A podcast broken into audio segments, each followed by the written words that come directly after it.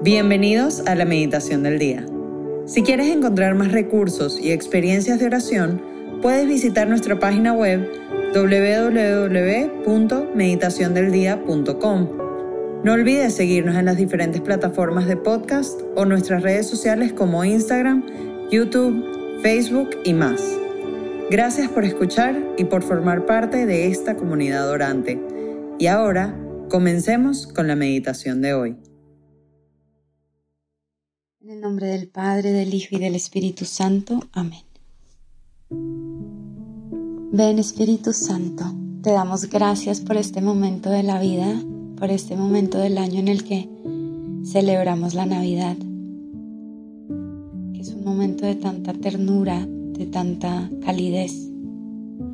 Y te pedimos Espíritu Santo que en esta mañana ahora sí dispongas nuestra mente, nuestra inteligencia para que podamos conocer quién es ese niño que viene mañana para nosotros. Ven Espíritu Santo, ilumínanos. Hoy viernes 23 de diciembre vamos a meditar en el Evangelio de San Lucas 1 del 57 al 66. Se le cumplió a Isabel el tiempo de dar a luz y tuvo un hijo. Oyeron sus vecinos y parientes que el Señor le había hecho gran misericordia y se congratularon con ella. Al octavo día fueron a circuncidar al niño y querían ponerle el nombre de su padre, Zacarías. Pero su madre, tomando la palabra, dijo, No, se ha de llamar Juan. Le decían, No hay nadie en tu parentela que tenga ese nombre. Y preguntaban por señas a su padre cómo quería que se llamara. Él pidió una tablilla y escribió, Juan es su nombre y todos quedaron admirados. Y al punto se abrió su boca y su lengua, y hablaba bendiciendo a Dios. Invadió el temor a todos sus vecinos, y toda la montaña de Judea se comentaba todas estas cosas. Todos los que las oían las grababan en su corazón diciéndose, Pues ¿qué será este niño? Porque en efecto la mano del Señor estaba con él. Palabra del Señor. Gloria a ti, Señor Jesús. De este Evangelio quiero dejar tres puntos que podemos meditar y te invito a que te quedes con solo uno para quedarte ahí, rumiar, gozar y que realmente pueda hacerse vida en tu vida. El primer punto es la historia de Zacarías y la forma como, así como Zacarías, nosotros podemos reaccionar a la acción de Dios en nuestra vida con una no aceptación de la voluntad del Padre, que le duele de hecho muchísimo a Dios, especialmente cuando es algo bueno, como un regalo positivo que Él nos quiere dar y nosotros lo rechazamos. Ya sea porque pensamos que eso no es para nosotros, como que con esa incredulidad de Dios no va a hacer eso conmigo, o como que no puede estar pasando. Y Zacarías, a quien el ángel le estaba anunciando que tendría un hijo, lo que él siempre había querido y siempre había pedido, no lo podía creer. Y en esta época de Adviento, que también es por excelencia una época de purificación, Dios purificó a Zacarías y nos purifica también a nosotros. Y cuando Dios purifica, lo hace para que empecemos a pensar y sentir como Él. A Zacarías lo purificó atándole la lengua, como privándole de uno de sus dones por un momento. No sé si en este momento Dios te quitó la alegría o te quitó alguna relación. Nos purifica quitándonos algo, incluso bueno, porque todo nos lo dio Él, como el buen Jacob que dice, Dios me lo dio y Dios me lo quitó. Quizá en esta temporada sientas, te sientas despojado de algo en concreto.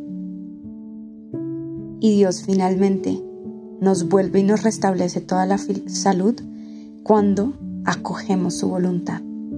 A Zacarías le desata su lengua. Se ordena todo cuando acogemos su voluntad. Le, recobra la salud y Zacarías comienza a bendecir a Dios en medio de su realidad. Entonces, la primera pregunta sería, ¿con qué circunstancias de tu vida te estás peleando hoy que te impide vivir en aceptación y alabanza a la voluntad de Dios? El segundo punto en el que podemos meditar es el significado de un nombre. Juan significa que Yahvé es favorable. Nuestro nombre imprime carácter y denota una misión, una forma de ser. Y por eso en esa época le daban tanta importancia al nombre. Era tan importante que sabemos por la escritura que fue el mismo Dios quien le puso el nombre a Jesús y a Juan, a través del ángel cuando les anunció a María y a Zacarías de cómo se llamarían sus hijos. Pareciera un detalle, pero el ángel anunció esto. Pareciera que detrás de un nombre hay una gran trascendencia. ¿Tú conoces el significado de tu nombre? ¿Hay alguna parte de tu nombre con la que no, no has hecho las paces, no te gusta? Y que de hecho esa parte de tu nombre revela una parte importante de tu identidad. Y el tercer punto en el que me quisiera quedar y detener es que en esta época de Navidad es una época de regalos, de calidez, de estar en familia. Si tú hoy le pudieras pedir un regalo a Dios, ¿tú qué le pedirías? Un regalo es algo valioso. Cuando alguien te entrega un regalo, claro que nos sentimos especiales porque es pensado para ti. Y normalmente viene envuelto, no sabes lo que hay adentro, está velado. Así era ese momento. Cuando Juan iba a nacer, la gente a su alrededor se hacía la pregunta, ¿qué será este niño? ¿Qué será? Como la misma pregunta que nos hacemos nosotros cuando nos entregan un regalo. ¿Qué será? Pues parece que este niño Juan también anuncia la venida de otro niño mañana como si se tratase de un regalo. Y de verdad lo es. Dios nos está haciendo un regalo y no podemos ver nítidamente lo que hay dentro. ¿Qué será este regalo? Y entonces que hoy podamos repetir en nuestro interior en silencio, ¿qué será este niño para mí?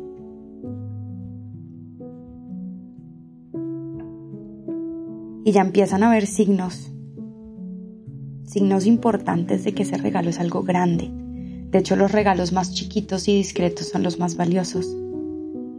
Este es quizá el regalo más grande de nuestra vida. Y entonces alrededor de este regalo hay muchas expectativas, la gente está expectante. Todos en la, en la montaña de Judea, dice el Evangelio, comentaban estas cosas y cuando oían las palabras quedaban grabadas en su corazón. Hay mucha expectativa alrededor de este regalo incluso en nuestras vidas. Expectativas de recibir lo que toda la vida hemos anhelado. Creo que todo corazón humano, cuando se le pregunta qué es lo que tú más quieres en tu vida, al final, unos podrían usar otras palabras, pero todo se resume, resume en libertad. Todos queremos en el fondo ser libres. Entonces esperamos con ansias este regalo. La Navidad consiste en mirar a un niño que está a punto de nacer, como lo hizo este pueblo expectante alrededor de Juan. Ese niño primero es Jesús. Pero ese niño también viene a revelarte tú quién eres. Así que ese niño también eres tú. ¿Qué será este niño? Hoy miremos a Jesús si tienes un Jesús, una figurita, una imagen, adórale. ¿Qué serás tú, Jesús, para mi vida?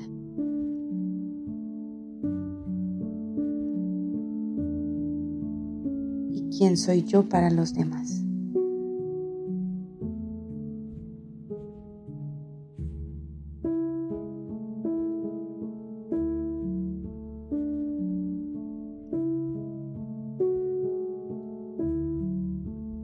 Te damos gracias, Señor, por todos tus beneficios, a ti que vives y reinas por los siglos de los siglos. Amén.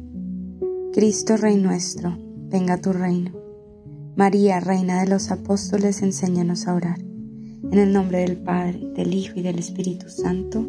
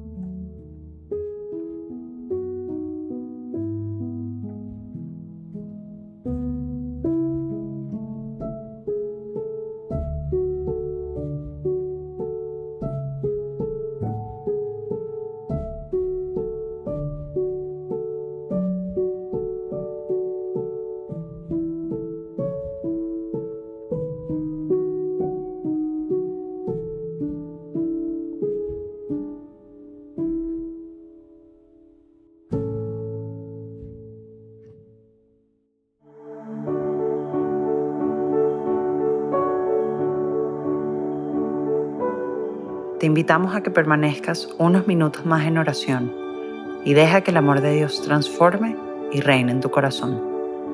Nos escuchamos mañana.